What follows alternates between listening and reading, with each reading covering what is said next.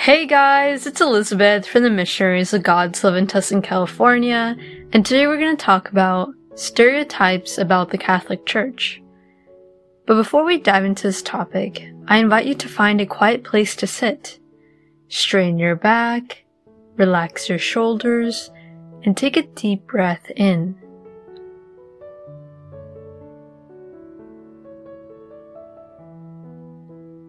Invite the Holy Spirit to come to you. Holy Spirit, please come to me because I need you. Guide my thoughts, feelings, and actions throughout my day, and do not let me fall into temptation. Give me strength whenever I feel weak. Some may think that Catholics don't support the LGBT community and they're actually against them. Or they believe stereotypes that Catholic priests sexually abuse children or people, or Catholics worship saints and statues, or that the Catholic Church is just out there to get your money. Now, all these statements are generalizations or stereotypes of the Catholic Church. Now, yes, stereotypes can be helpful but they're only helpful to a certain extent. Yes, stereotypes have some truth to them, however, they do not reveal the whole truth. And sometimes, even when stereotypes are positive, they can actually be harmful on the long run. For example, I'm currently reading the textbook Identities and Inequalities by David Newman and he provides the example of the stereotype that Asian Americans are the model minority. Out of all the immigrants, they have been the best because they've had the most success in the United States compared to other immigrants. This sounds great, doesn't it? Well, for some Asian Americans, this stereotype isn't positive because it actually invalidates whenever they face problems. And some Asian Americans are insulted because people think that they're smart just because they're Asian, instead of them being smart because they actually have intelligence.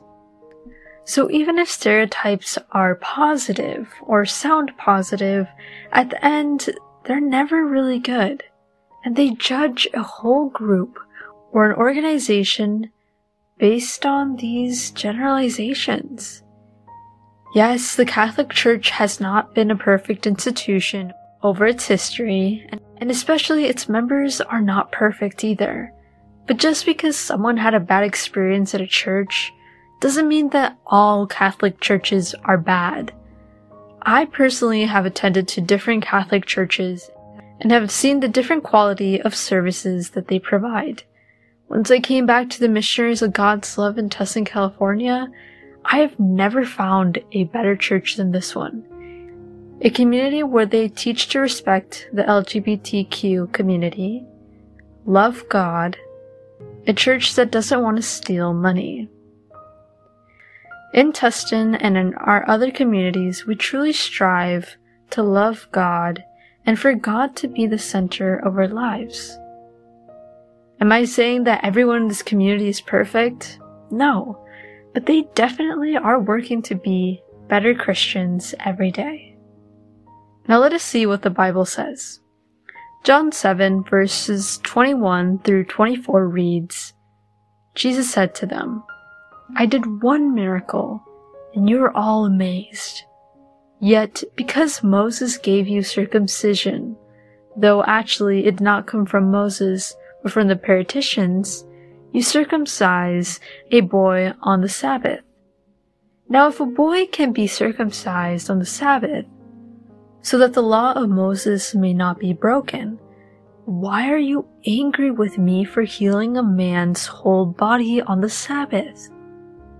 Stop judging by mere appearances, but instead judge correctly. Here Jesus is talking about the Sabbath. Jews had the law that on the Sabbath day no one was supposed to work. It was a day of rest. However, Jesus performed a miracle and healed a man. And people became extremely upset because Jesus performed that miracle on the Sabbath day. I feel like a lot of us can relate to this because sometimes we're very quick to judge. Anything we think that is slightly bad, we're like, oh, that's wrong. Or we quickly deny something without really considering what we're saying no to. And little do we know, what we're actually saying no to or rejecting is actually something really good or something we really need.